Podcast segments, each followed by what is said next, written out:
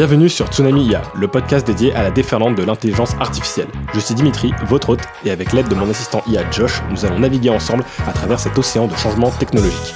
Si vous aussi vous avez le sentiment que l'IA est un changement majeur sur lequel il faut réfléchir et s'informer, ce podcast est fait pour vous.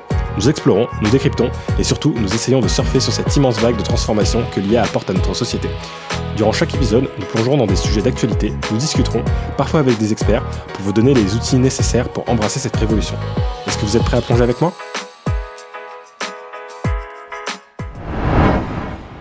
Bienvenue sur ce douzième épisode de Tsunami IA. Et oui, ça fait déjà 12 semaines que j'ai commencé ce petit projet de me lancer dans la création d'un podcast dédié à l'intelligence artificielle. Et j'espère que je vais pouvoir continuer ce projet euh, tout au long de l'année 2024. Donc projet que j'ai commencé pour l'instant bah, fin d'année 2023.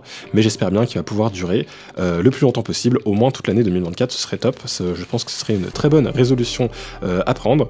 Et, d'ailleurs, en parlant de résolution, bah, j'en profite pour vous souhaiter une bonne année puisque cet épisode sortira le 1er euh, janvier 2024, puisque bah, comme d'habitude j'essaye de sortir les épisodes le lundi matin.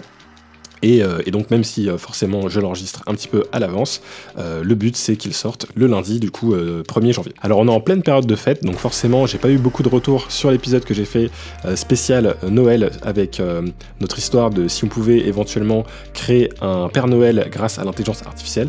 Donc si vous l'avez pas écouté, bah, je vous recommande de l'écouter. Euh, puisque je pense que l'épisode d'aujourd'hui sera un peu plus court. Forcément, on est en pleine période de fête, donc c'est pas la période la plus simple pour enregistrer un podcast, donc je vais faire un format euh, légèrement plus court que d'habitude. Mais sans plus tarder, on va passer euh, à la partie news, avec comme première news une découverte qui a été faite sur la création d'antibiotiques euh, grâce à l'intelligence artificielle. Donc en fait, on a une IA qui a identifié une nouvelle classe d'antibiotiques efficaces contre le Staphylococcus aureus résistant aux médicaments SARM euh, une première en 60 ans grâce à l'analyse de plus de 39 000 composés. Donc en fait, pourquoi c'est euh, quelque chose d'intéressant? C'est qu'il y a une véritable crise de l'antibiorésistance. Donc en fait, l'antibiorésistance, c'est quand des bactéries deviennent résistantes à tous les antibiotiques qu'on connaît aujourd'hui. Et euh, c'est pour ça hein, que voilà, on a eu pas mal de campagnes de publicité là-dessus, là, avec les antibiotiques, c'est pas automatique. c'est parce que si on fait prendre des antibiotiques à des personnes qui sont infectées par un virus, bah, on peut renforcer les bactéries qui pourrait y avoir et euh, enfin on peut créer en tout cas créer cette euh, cette antibiorésistance, ce qui fait qu'on se retrouve avec des bactéries qui résistent de mieux en mieux aux antibiotiques, et potentiellement, bah, si quelqu'un derrière a une infection avec une bactérie qui est résistante à tous les antibiotiques, bah, il n'y aura pas de méthode pour euh, la soigner via des antibiotiques, aucun ne fonctionnera. Et c'est un problème qui est du coup très important, puisqu'il provoquerait 150 000 infections par an qui ne pourraient être soignées via des antibiotiques connus, et euh, ça provoque 35 000 décès euh, par an en Europe. En fait, la méthode qu'ils ont, donc euh, l'équipe qui travaillait sur ce sujet, la méthode qu'ils ont utilisée, c'est qu'ils ont testé plus de 39 000 composés sur le Staphylococcus aureus ou aureus, je vous avoue que je suis pas certain pour la prononciation, et sur des cellules humaines pour évaluer en fait les propriétés antibiotiques et la, et la toxicité. Et en fait, derrière ça, l'intelligence artificielle a examiné 12 millions de substances qui pourraient euh, potentiellement euh, fonctionner dans ce cadre-là. Et, euh, en fait, après ces, nombreux tests, l'intelligence artificielle a pu détecter du coup deux composés qui pourraient donc être utilisés potentiellement dans un futur antibiotique. Donc là encore, hein, c'est là où on voit la puissance de, frappe de l'intelligence artificielle, hein, c'est que quand on a d'énormes quantités de données à traiter et qu'on a de nombreux tests entre guillemets à faire, qu'on a besoin de vérifier quelle euh, structure, quel euh, composé chimique pourrait fonctionner dans certaines situations et qu'on se retrouve à avoir beaucoup de choses à tester, c'est là où, euh, l'intelligence artificielle devient pertinente et, apporte voilà, beaucoup. Ce qui est intéressant avec ce modèle d'intelligence artificielle, hein, c'est qu'il arrive à identifier les composés chimiques qui pourraient être efficaces, mais il arrive aussi à expliquer pourquoi certaines structures chimiques pourraient posséder certaines propriétés antibiotiques. Donc, en fait, voilà, euh, grâce euh, à l'analyse qu'il va faire des structures chimiques, il va pouvoir vraiment déterminer quels seront euh, leurs effets et leurs efficacités. Ensuite, on a OpenAI et Microsoft qui sont poursuivis par le New York Times pour un usage illégal de leur contenu. Donc en fait, le New York Times a fait une plainte euh, auprès de, contre OpenAI et Microsoft euh, en les accusant d'utiliser illégalement des millions d'articles de leur journal pour entraîner leur algorithme IA euh, et, et, donc aussi des choses qui pourraient ressortir du coup dans ChatGPT. Donc ils reprochent notamment le fait que ce contenu créé durant des années par le New York Times bah, a été utilisé voilà, euh, sans l'autorisation euh, de ces derniers, et puis qu'il y a une utilisation euh, entre guillemets parasitaire de OpenAI et de Microsoft pour entraîner leur modèle. Et, voilà, pour appuyer leur cas, ils ont montré des captures d'écran où on pouvait voir qu'il y avait des extraits d'articles du New York Times qui ressortaient sur Bing Chat. Donc voilà, on verra où cette plainte ira. C'est la première plainte d'un média d'envergure, on va dire, à, l'encontre d'une entreprise euh, d'intelligence artificielle euh, aussi grosse que, celle que, OpenAI euh, ou que Microsoft. Donc c'est voilà, c'est intéressant de, voir un petit peu ce qui va se passer sur ce procès. je pense que voilà, de toute façon, sur le système judiciaire, il va y avoir beaucoup de, je pense, de jugements qui vont arriver dans les prochaines années liés à la définition un petit peu de des lois en fait sur l'usage de l'intelligence artificielle.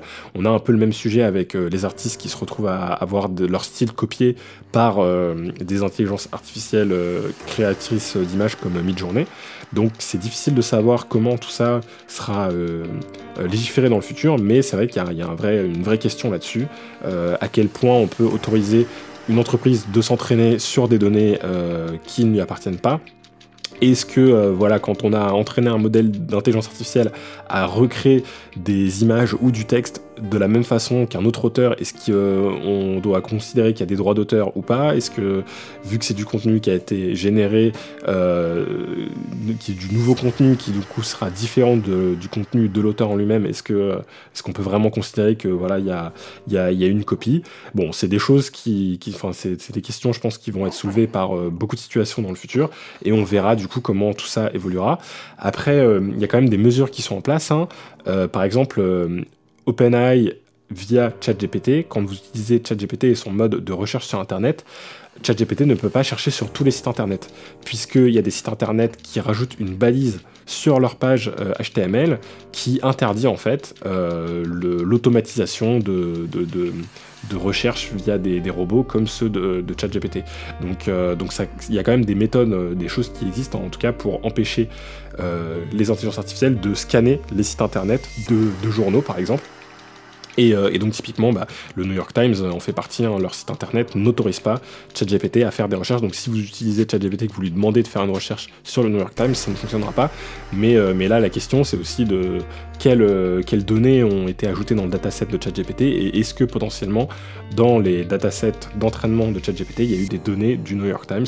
Bon, bah, on verra un petit peu comment ce procès avancera. Bon, c'est peut-être un procès d'ailleurs qui n'aboutira jamais, hein, puisque souvent aux États-Unis, les procès sont, souvent négociés. Hein. Il y a une négociation qui se fait entre euh, l'attaquant et euh, l'attaqué, et au final, ils se mettent d'accord souvent sur un montant pour, euh, éviter d'aller jusqu'au jugement.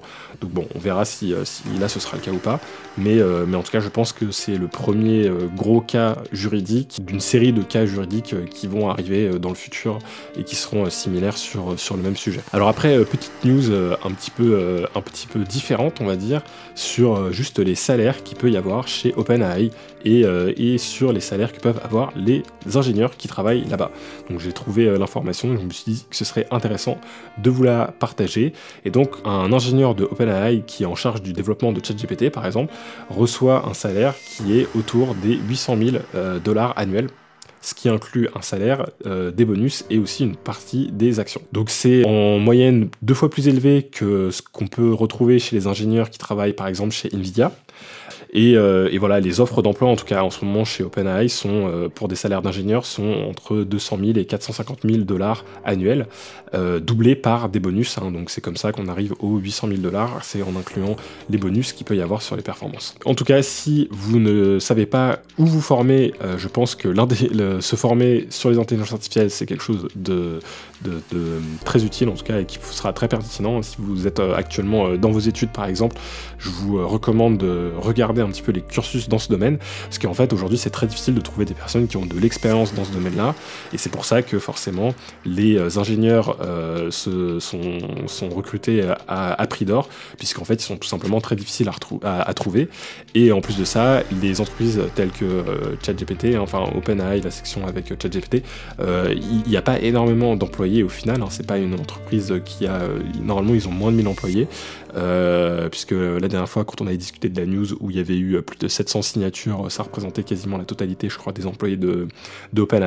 Donc voilà, admettons s'ils sont 700 sur une entreprise qui est valorisée euh, euh, à plusieurs milliards, bon bah c'est pas forcément déconnant de se retrouver avec des ingénieurs qui ont des salaires assez élevés, d'autant plus que c'est des ingénieurs très difficiles à, trouver et qu'en plus de ça, je pense qu'ils essayent de recruter les meilleurs de ce domaine-là. Et donc souvent pour recruter un ingénieur, il faut le débaucher d'autre part. Et c'est pour ça que voilà, il y a une course aussi, je pense, au, salaire élevé. Euh, et qu'on se retrouve avec ce, genre de, salaire. On verra comment euh, tout ça euh, peut aussi évoluer dans le futur, hein, mais je pense que tant qu'il y aura peu d'ingénieurs dans ce genre de domaine, ce sera des, métiers qui seront très bien rémunérés. Et vu l'avenir qu'on a avec l'intelligence artificielle et tout ce qu'il y a encore à faire en termes de recherche et de développement, je pense que c'est un domaine qui est plein d'avenir. Contrairement à d'autres hein, qui, eux, pourraient être remplacés par l'intelligence artificielle, notamment tout ce qui est lié au métier où il y a beaucoup de répétitions. C'est là où l'intelligence artificielle risque de pouvoir prendre une grande part.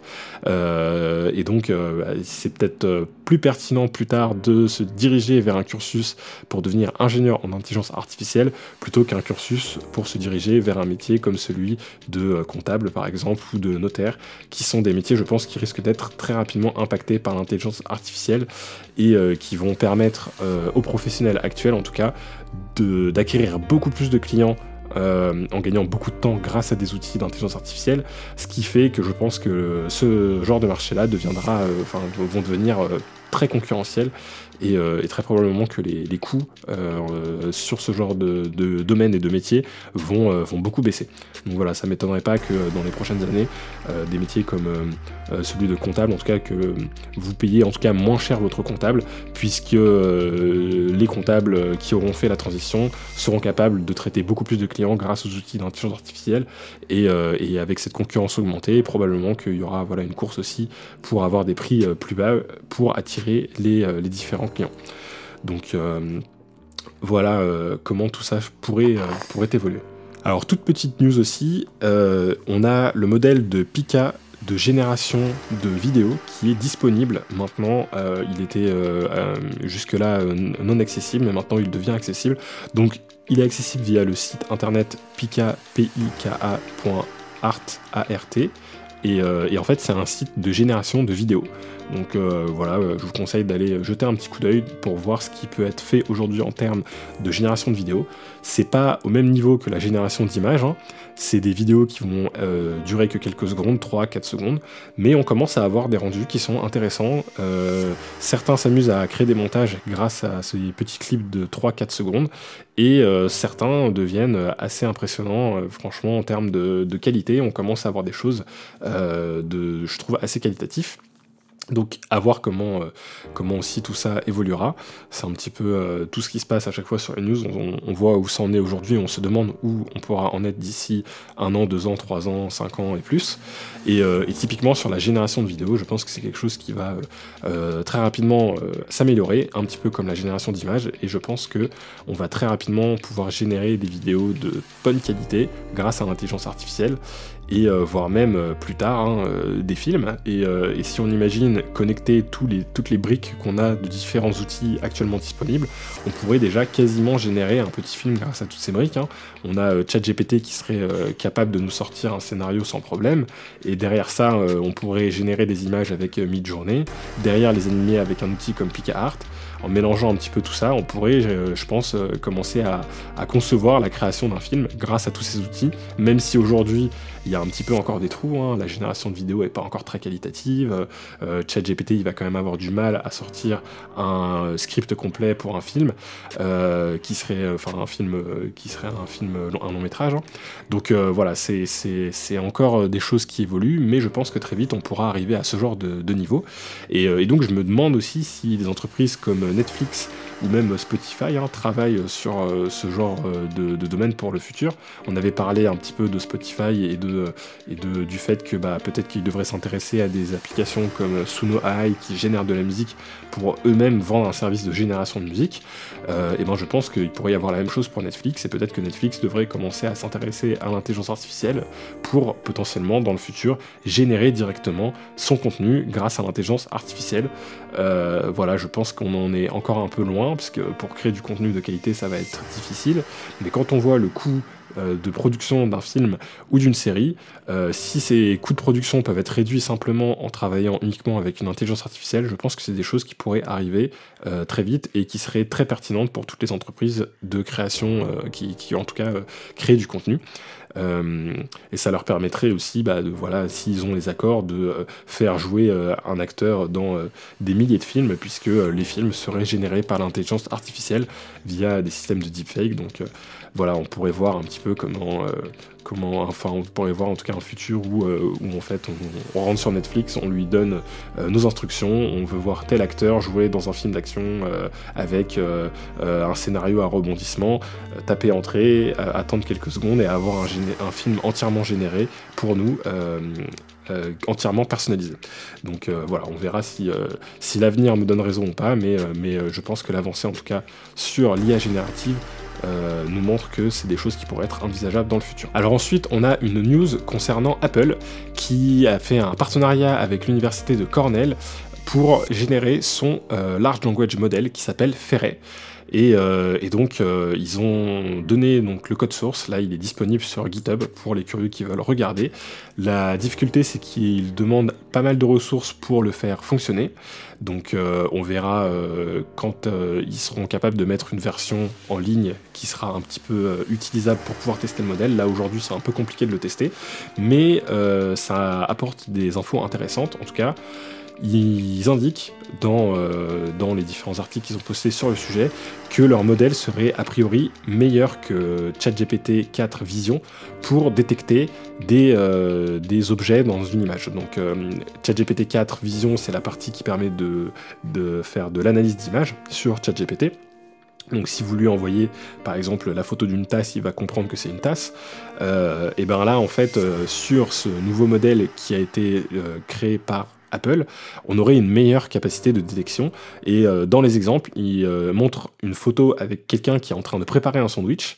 Et euh, donc l'intelligence artificielle Ferret est capable de détecter les différents éléments qui permettent de créer ce sandwich. Et à partir de ces éléments, de redonner la recette du sandwich. Donc voilà. On verra une fois qu'on aura la capacité de tester ce modèle à quel point il peut être précis et à quel point il peut potentiellement dépasser GPT-4 Vision.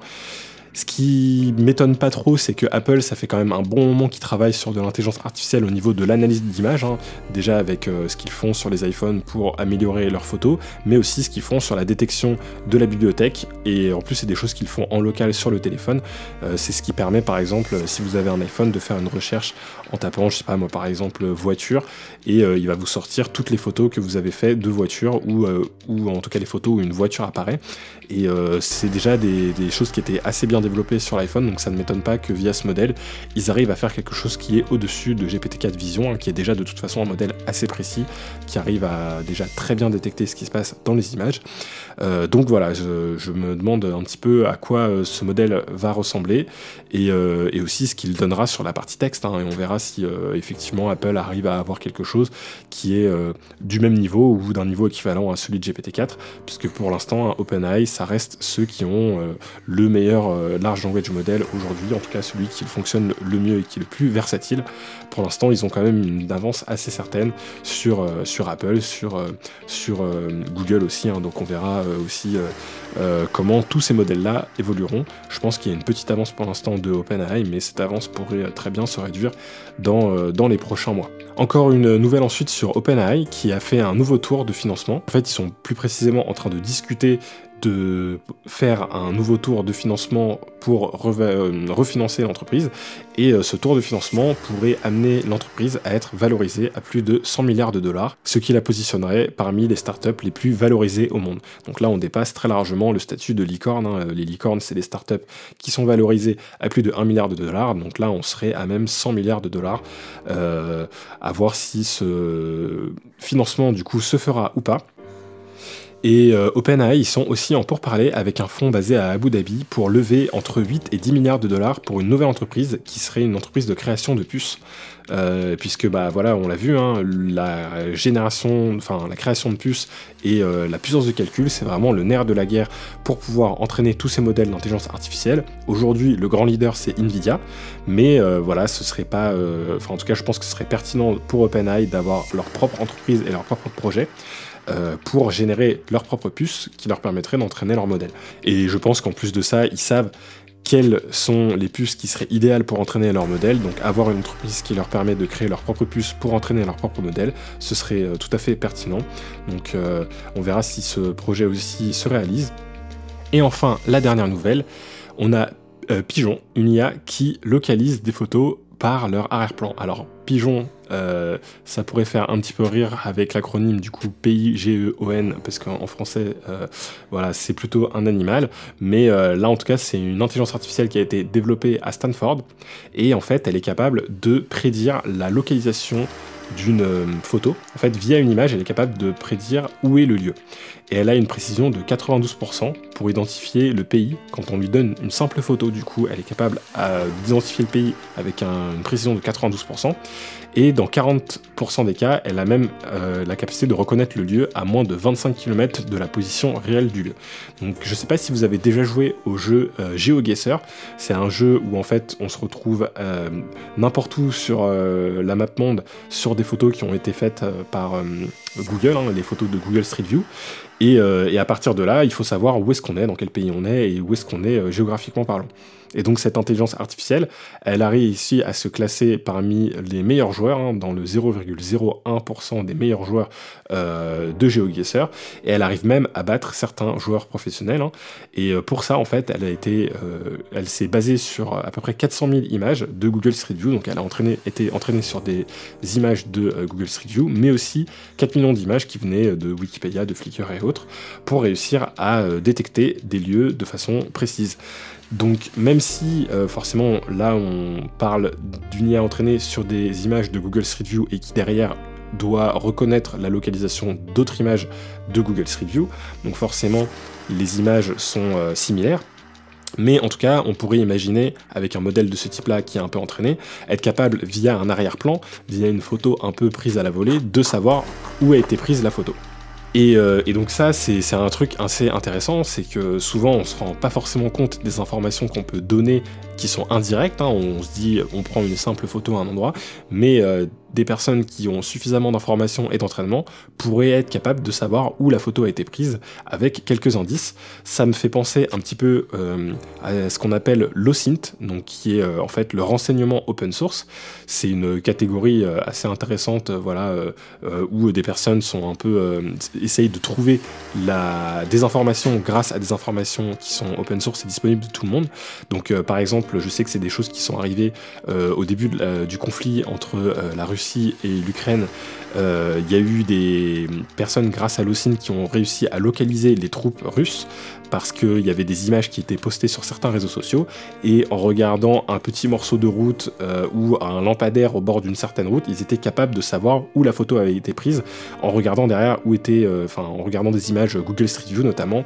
Et, et, voilà, des fois ça peut être assez loin. Ils vont regarder la différence de peinture sur le bord de la route, l'espacement des lignes, voilà le nombre de poteaux qui sont au bord de la route. Et grâce à ces informations-là, qui euh, sont en arrière-plan sur une photo, ils arrivent à savoir où la photo a été prise de façon très précise, et ce qui permet en fait d'obtenir des renseignements avec des informations qui au final sont disponibles de, euh, de tous si, euh, si on y passe en fait suffisamment de temps. Il y a une vidéo assez intéressante sur le sujet de, du youtubeur Micode qui, qui du coup parle un petit peu de l'OSINT et qui a donné un exemple en prenant une photo d'un avion depuis un avion du hublot de l'avion, où on voit juste un bout d'aile d'avion voilà, et le hublot, et ben il a réussi à détecter, enfin à trouver de quel vol il s'agissait et où la photo avait été prise exactement. C'est assez impressionnant, mais c'est vrai que en grattant un petit peu des informations qui sont publiques, hein, je sais pas moi, le modèle de l'avion, ce genre de choses-là, en, regardant la position du, soleil, ce genre d'informations, euh, même le, vol, hein, tous les vols commerciaux en tout cas, on peut retrouver les informations de chaque vol sur internet, euh, c'est des informations qui sont euh, disponibles de façon ouverte, et donc en combinant, combinant toutes ces informations, il a été capable de localiser du coup l'appareil et où la photo avait été prise. Et donc tout ça, ça va un petit peu amener d'ailleurs au sujet du jour. Hein. Je voulais un petit peu parler euh, voilà, de, vie privée entre guillemets et d'intelligence artificielle. Mais avant de démarrer le sujet du jour, on va faire notre petite utilisation de l'IA de la semaine, puisque c'est la nouvelle rubrique que je lance depuis le dernier épisode où je vous explique un petit peu quel usage j'ai pu avoir cette semaine de l'intelligence artificielle. Alors cette semaine, euh, j'ai pas eu un usage hyper euh, original, on va dire, enfin en tout cas intéressant de l'intelligence artificielle, euh, puisque c'était un petit peu la période des vacances, donc j'ai pas forcément eu l'occasion de beaucoup travailler avec l'IA, mais j'ai quand même eu un, usage un petit peu sympathique. En fait, bah forcément la période des fêtes, on passe du bon temps en famille, et j'ai joué à un jeu en famille qui s'appelle le baccalauréat. Je sais pas si vous connaissez le jeu, c'est il faut trouver un nom de personne, un nom de ville, un nom d'animal, un nom de fruits ou de légumes. Euh, enfin voilà, il y a une liste, je ne sais plus si, j'en ai oublié ou pas, mais il y a une liste de différents euh, types de mots à trouver. Et euh, on prend une lettre au hasard et tout le monde doit trouver un mot commençant par cette lettre pour chaque catégorie. Et celui qui a trouvé en premier dit stop, et derrière ça, les autres doivent s'arrêter. Et, on regarde un petit peu qui a réussi à trouver euh, un mot pour chaque catégorie, on gagne un nombre de points pour chaque mot. Et si on a trouvé un, mot que personne d'autre n'a proposé, on gagne euh, deux points. Si c'est un mot qu'une autre personne a déjà proposé, c'est un point. Euh, donc voilà. Si jamais vous voulez jouer, hein, c'est toujours un très bon jeu à faire. Il nous faut juste un crayon et un papier. Donc voilà, si vous voulez vous occuper en famille, ça fonctionne toujours assez bien, avec des enfants. C'est toujours une petite activité sympa à faire. En tout cas, j'ai eu l'idée de me dire, bah, si on essayait de faire jouer ChatGPT dans notre partie. Euh, et, voilà, bah, euh, c'est là où on voit aussi la puissance que peut avoir un large language model. Hein. Euh, il nous a tout, il nous a complètement éclaté, hein, forcément. face à ChatGPT, on n'avait aucune chance, je pense, puisqu'il était capable de générer à chaque fois un mot pour chaque catégorie, y compris pour des lettres qui peuvent être très compliquées, hein, X, W, etc. Il était capable à chaque fois de nous trouver un nom de, un nom de ville, de trouver un nom d'animal. Enfin voilà, c'était vraiment hyper impressionnant. Donc, euh, petit conseil, hein, ne jouez pas au baccalauréat contre euh, ChatGPT, vous allez perdre. Et, dans le même cadre hein, d'utilisation de, ChatGPT, pour continuer sur mon usage de la semaine, on a testé une petite énigme qui était, c'était un petit, un petit jeu d'énigmes où il y avait un dessin qui était un dessin avec des différents rectangles imbriqués. Et euh, il fallait compter le nombre de, rectangles. Hein. donc, euh, vu qu'ils sont imbriqués, bah, il y en a qu'il faut compter plusieurs fois. Euh, et, c'était intéressant de tester la version vision du coup de ChatGPT. Donc, ce que j'ai fait, c'est que j'ai pris une photo de l'énigme euh, donc sans même, euh, puisqu'il y avait l'énoncé qui était directement écrit sur le morceau de papier avec l'énigme et le dessin. Et donc j'ai pris une photo de l'énigme et j'ai demandé à ChatGPT de répondre à l'énigme et euh, il a été capable de compter le bon nombre de rectangles. Donc c'est vraiment impressionnant. Donc pour pousser un petit peu le test plus loin, je lui ai donné après une autre énigme qui était plus une énigme de logique où il fallait faire des calculs et il a aussi été capable de la résoudre. Et ce qui est impressionnant, c'est que quand il résout des énigmes, il fait en fait un code, hein. il génère un code et, et on peut voir le détail du code qu'il a généré il nous explique quel a été son cheminement de pensée pour résoudre le problème. Et, euh, voilà, si vous avez la version euh, euh ChatGPT payante, hein, c'est des outils auxquels vous aurez accès via ChatGPT 4. Euh, et, c'est vraiment assez impressionnant de voir euh, voilà, ce qu'il est capable de, résoudre. Et simplement avec une photo, il est capable de comprendre l'énoncé euh, et derrière d'y répondre et en plus d'expliquer le cheminement de pensée qu'il a eu. Donc c'est assez intéressant de voir où on en est aujourd'hui avec ChatGPT et ça nous donne aussi un petit indice de ce qu'il serait capable de faire potentiellement plus tard. Alors Josh, aujourd'hui j'ai envie de parler un petit peu de vie privée et d'à quel point les intelligences artificielles pourraient potentiellement menacer la vie privée de, de, chacun. dans la partie nouvelle, on a parlé d'une intelligence artificielle qui était capable de détecter la localisation d'une photo prise en observant le décor et le paysage et de savoir où est-ce que la photo avait été prise exactement. donc c'est le genre de choses que l'intelligence artificielle pourrait faire et qui pourrait potentiellement bah, mettre un petit peu en péril la, la vie privée de chacun. Et donc je voulais voir avec toi ce que tu pensais de ce sujet-là et de euh, est-ce que on doit s'inquiéter dans le futur de euh, notre vie privée à cause de tous les modèles d'intelligence artificielle qui vont apparaître petit à petit. Ce sujet est absolument crucial et fascinant à la fois. Tu as raison de soulever cette question sur la vie privée, surtout à l'ère des progrès rapides en intelligence artificielle. L'exemple que tu as mentionné sur la détection de localisation à partir d'une photo illustre parfaitement le type de capacité que les intelligences artificielles peuvent acquérir. Ces capacités, bien que technologiquement impressionnantes, soulèvent des préoccupations légitimes quant à la manière dont elles pourraient être utilisées pour empiéter sur la vie privée des individus. D'un côté, l'intelligence artificielle peut aider à améliorer la sécurité, la commodité et l'efficacité dans de nombreux domaines, comme la gestion urbaine ou la personnalisation des services. Mais de l'autre côté, si ces ES-outils tombent entre de mauvaises mains ou sont utilisés sans un cadre éthique et légal approprié, ils pourraient être utilisés pour surveiller, profiler ou même manipuler les individus. Les modèles d'intelligence artificielle qui peuvent identifier précisément où une photo a été prise pourraient, par exemple, être utilisés pour déduire des habitudes de déplacement, des lieux fréquemment visités ou même découvrir des lieux où une personne pourrait préférer garder son anonymat. Cela pourrait aller d'une utilisation innocente, comme recommander des restaurants à proximité, à des applications plus sinistres comme la surveillance de masse ou le ciblage individuel. La question de savoir si nous devons nous inquiéter de notre vie privée est complexe. D'une part, il est essentiel de reconnaître et de préparer les risques potentiels.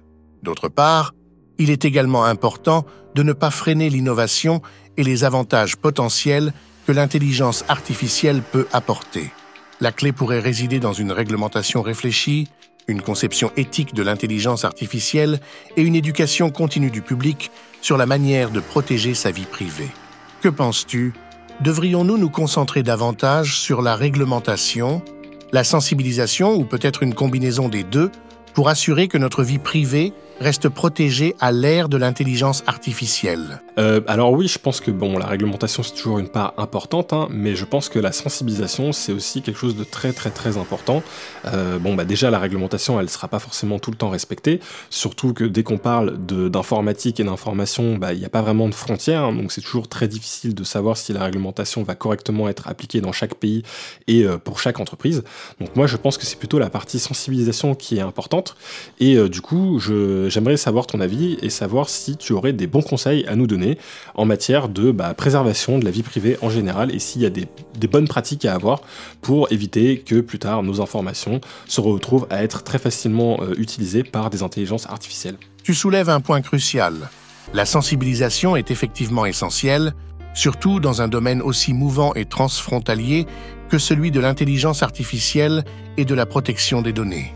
La réglementation joue un rôle important mais son efficacité dépend souvent de la capacité et de la volonté des gouvernements et des entreprises à l'appliquer. Et comme tu l'as justement dit, avec l'informatique, les informations circulent facilement au-delà des frontières, rendant le contrôle encore plus complexe. La sensibilisation permet aux individus de comprendre les enjeux et de prendre des mesures proactives pour protéger leur vie privée. Voici quelques conseils et bonnes pratiques qui peuvent aider à préserver la vie privée à l'ère de l'intelligence artificielle. Connaissance des paramètres de confidentialité, il est vital de comprendre et de régulièrement mettre à jour les paramètres de confidentialité sur tous les appareils et applications que tu utilises. Cela te permet de contrôler quelles informations tu partages et avec qui. Prudence avec les photos et les informations partagées. Réfléchis bien avant de partager des informations personnelles ou des photos, surtout sur les réseaux sociaux. Une fois en ligne, il est difficile de contrôler comment ces informations peuvent être utilisées ou interprétées par des intelligences artificielles. Utilisation de services respectueux de la vie privée. Opte pour des navigateurs, des moteurs de recherche et des services de messagerie qui mettent l'accent sur la protection de la vie privée. Certains services sont conçus pour collecter moins de données ou les cryptèrent de manière à ce qu'elles ne soient pas accessibles à des tiers. Éducation continue. Reste informé des dernières nouvelles concernant la sécurité et la vie privée. Comprendre les menaces actuelles peut t'aider à mieux te protéger.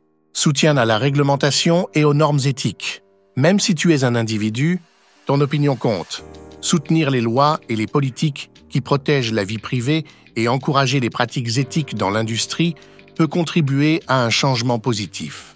Utilisation de mots de passe forts et gestionnaire de mots de passe.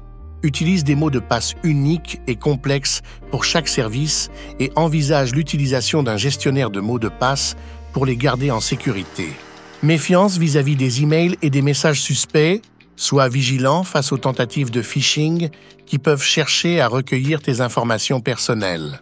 En adoptant ces pratiques, tu peux prendre des mesures significatives pour protéger ta vie privée. Bien sûr, aucune mesure n'est infaillible, mais en combinant plusieurs stratégies, tu peux réduire considérablement les risques. Donc on va reprendre un petit peu tout ce que Josh euh, vient de nous dire et regarder un petit peu des exemples concrets pour chacune des choses qu'il nous conseille. La première chose qu'il nous conseille, Josh, c'est de regarder les paramètres de confidentialité des applications euh, et des sites internet qu'on utilise. Donc c'est vrai que c'est assez pertinent. Bon, le problème, c'est que souvent, les paramètres de confidentialité sont souvent assez cachés dans les applications. Euh, je pense notamment à Facebook qui a tendance à un petit peu cacher tout ça. Mais globalement, les sites internet qui ont leurs revenus qui proviennent de la publicité, hein, et qui donc proviennent de la collecte d'informations, ça va être le même cas pour euh, Google, euh, c'est des paramètres qui ont tendance à un petit peu cacher et qui de toute façon sont relativement limités puisque bah, c'est les informations personnelles hein, qui permettent à ces entreprises de gagner de l'argent, donc forcément c'est pas non plus dans leur intérêt euh, de bloquer toutes les informations qu'ils essaient de collecter sur vous. Et donc même s'il y a des choses qui permettent de les anonymiser en partie, de voilà limiter parfois les données qu'on le qu'on les autorise à récupérer euh, sur euh, nos usages, ça reste quand même euh, voilà quelque chose qu'il faut, ça, reste quelque chose, je pense qu'il faut regarder. En tout cas, s'assurer que les paramètres sont relativement limités et, qu'il faut garder en tête aussi hein, quand on utilise des applications gratuites, hein, puisque forcément, si l'application est gratuite, c'est que souvent le produit c'est nous via les données qu'on fournit à l'application. Le deuxième conseil que Josh nous donne, c'est de faire attention avec les photos et les informations qu'on partage. Donc oui, c'est vrai, bah, parfois une photo qui peut paraître innocente pourrait être utilisée plus tard ou euh, euh, voilà pourrait permettre de donner plus d'informations qu'on imagine. Dans les photos, il y a des informations qui s'appellent les métadatas, qui sont les informations liées à euh, l'appareil photo qui a pris la photo. Dans ces métadatas, il peut y avoir par exemple l'heure à laquelle la photo a été prise. Il peut y avoir aussi les coordonnées GPS de la photo. Il peut y avoir des infos sur l'appareil qui a pris la photo. voilà, le, si c'est un téléphone, la marque du modèle. Euh, si c'est un appareil photo, euh, bah, euh, pareil, la marque, le nom du modèle, des fois même l'objectif, la focale, enfin énormément d'informations dans ces métadonnées. si on fait pas attention, ces métadonnées sont toujours attachées à l'image. Quand on les partage, techniquement, on les donne à, au site internet. Hein. Donc je sais pas si c'est quelque chose par exemple que WhatsApp fait, il faudrait regarder dans leurs conditions d'utilisation si c'est quelque chose qui s'autorise à faire ou pas. Mais moi ça ne m'étonnerait pas que, en tout cas, quand on envoie une photo via WhatsApp, bah, ils en profitent pour vérifier quelle, où, où, la photo a été prise, avec quel appareil, etc. C'est des données auxquelles ils ont accès. Donc c'est vrai que partager une simple photo euh, on pourrait se dire bah, on partage pas tant d'informations que ça, via les métadonnées, bah, on partage quand même finalement pas mal d'infos, et surtout quand on voit des intelligences artificielles comme celle qu'on a vue dans les news, euh, l'intelligence artificielle euh, Pigeon qui est entraînée sur le fait de géolocaliser des images via le, fond, enfin voilà, de, détecter via une simple image où la photo a été prise, bon bah au final on peut récupérer beaucoup d'informations avec une info qui pourrait paraître banale. Et surtout, maintenant, on a la technologie des deepfakes hein, qui arrive, on l'a vu. Les deepfakes sont de plus en plus euh, nombreux, de plus en plus faciles à euh, mettre en place. Donc, partager une photo, c'est aussi potentiellement bah, prendre le risque qu'une personne puisse l'utiliser pour générer un deepfake. Donc voilà, c'est toujours quelque chose à garder en tête. Donc, euh, il faut y penser. Quand on partage quelque chose, il faut quand même penser que on partage l'information sur le moment, mais qu'elle pourrait très bien aussi être utilisée plus tard. Et sur euh, les informations qu'on partage, hein, il faut euh, voilà, euh, rester conscient de, des infos qu'on donne à chaque fois. par exemple, si vous discutez avec une personne sur Facebook Messenger ou sur WhatsApp et que vous lui envoyez des documents, je sais pas moi, votre pièce d'identité, ça reste quand même un risque que vous prenez. On ne sait pas si cette information ne sera pas utilisée, scannée par Facebook, peut-être réutilisée plus tard. Si jamais demain il y a un piratage de l'application, bah, cette, information pourrait se retrouver dehors. Donc voilà, c'est toujours des risques qu'il y a. Hein. C'est un petit peu la difficulté avec la vie privée, hein. c'est que si on veut être certain de ne pas avoir euh, de, surveillance liée à toutes ces applications et tous ces logiciels, bah, il faut rien utiliser. Et dans le monde d'aujourd'hui, c'est quelque chose qui est très compliqué et qui est même voire quasiment inconcevable. Hein. Il y a toujours des, des aficionados de la sécurité privée, enfin de la vie privée qui euh, voilà, mettent en place énormément de choses pour s'assurer un maximum de leur vie privée, mais c'est souvent très contraignant. Ça passe par des outils qui sont souvent plus difficiles à utiliser. Euh, ça passe aussi par le fait de dire non euh, tout simplement aux réseaux sociaux, puisque bah, par définition, les réseaux sociaux sont pas vraiment faits pour maintenir la vie privée. Hein. Donc c'est quand même assez difficile dans le monde d'aujourd'hui. Je pense que c'est comme euh, dans plein de choses, hein. il faut trouver un bon compromis. C'est important de garder en tête que quand on partage des données sur un réseau social, sur une application, ces données, bah, on ne sait pas vraiment ce qu'elles vont devenir. L'intelligence artificielle, elle a cette capacité de décupler euh, le peu de données qu'on peut lui donner, d'en faire, euh, faire, des déductions assez impressionnantes. Donc euh, voilà, c'est quelque chose à garder en tête et c'est quelque chose, je pense, où voilà, il faut de plus en plus y penser en tout cas, puisque bah, il y a ce véritable risque où au final en partageant des données qui pourraient paraître banales aujourd'hui, qui étaient même banal euh, il y a peu de temps, bah, derrière, avec une intelligence artificielle bien entraînée, on peut en déduire énormément de choses sur la personne. Et ça peut permettre, euh, voilà, de, euh, dans le meilleur des cas, entre guillemets, comme Josh nous le disait, bah, se retrouver avec de la publicité ciblée, et dans le pire des cas, bah, se retrouver à être vraiment surveillé. Et donc, voilà, c'est un risque à garder en tête. Donc ensuite, Josh nous conseille d'utiliser des services qui sont respectueux de la vie privée. Alors c'est vrai qu'il y a euh, souvent des alternatives hein, euh, aux GAFAM hein, euh, qui sont des fois des choses open source, des fois des choses où la vie privée est un peu plus mise en avant. Donc il faut y penser. Hein. Des fois on peut avoir des logiciels accessibles qui nous permettent d'avoir ce côté vie privée un petit peu mis en avant. bah, on parle beaucoup de ChatGPT, mais il faut savoir qu'il y a d'autres modèles comme le modèle qui a été créé par Meta qui sont disponible en open source, le modèle euh, Llama. Euh, bah, ce modèle-là, il est dispo en open source, donc on peut le faire tourner en local sur euh, son propre ordinateur ou sur son propre serveur. Et donc ça, par exemple, ça peut nous permettre d'avoir accès à un, large language model sans pour autant donner des informations et en s'assurant que bah, les informations qu'on donnera au modèle restent en local sur notre ordinateur ou sur un serveur. Alors ensuite, Josh nous recommande d'avoir une éducation continue sur le sujet hein, et de rester informé sur les dernières nouvelles concernant la sécurité et la vie privée pour comprendre un petit peu les menaces qu'il peut y avoir. Bon bah ça, je pense effectivement que c'est primordial. De toute façon, on est, est dans un monde qui évolue très vite, donc c'est toujours important de continuer à s'éduquer et à s'informer sur euh, des sujets euh, comme, euh, comme Euh, et, c'est vrai que l'informatique est devenue tellement présente dans notre vie de tous les jours que c'est important de savoir un petit peu comment ces choses fonctionnent et de savoir comment on peut aussi un peu se protéger des potentielles euh, attaques ou en tout cas des potentielles indiscrétions que certaines entreprises pourraient avoir vis à -vis de notre vie privée. Le point suivant, c'est le soutien à la réglementation et aux normes éthiques. Bon, bah, c'est vrai que ça fait pas de mal hein, de toujours soutenir les réglementations qu'il peut y avoir sur ces sujets-là, même si, bah, encore une fois, hein, une réglementation, je pense par exemple à la RGPD, même si elle a un impact sur toutes les grandes entreprises, euh, et qu'elle, euh, puisqu'elle s'applique à toutes les entreprises qui veulent travailler en Europe, dans la pratique, euh, pour l'instant, il n'y a pas eu énormément de condamnations liées à, d'éventuels non-respect de, de cette réglementation. Euh, et, puis c'est euh, compliqué de prouver aussi hein, ce que les entreprises font derrière. Hein. si elles utilisent des données à mauvais escient, est-ce qu'on euh, va vraiment s'en rendre compte?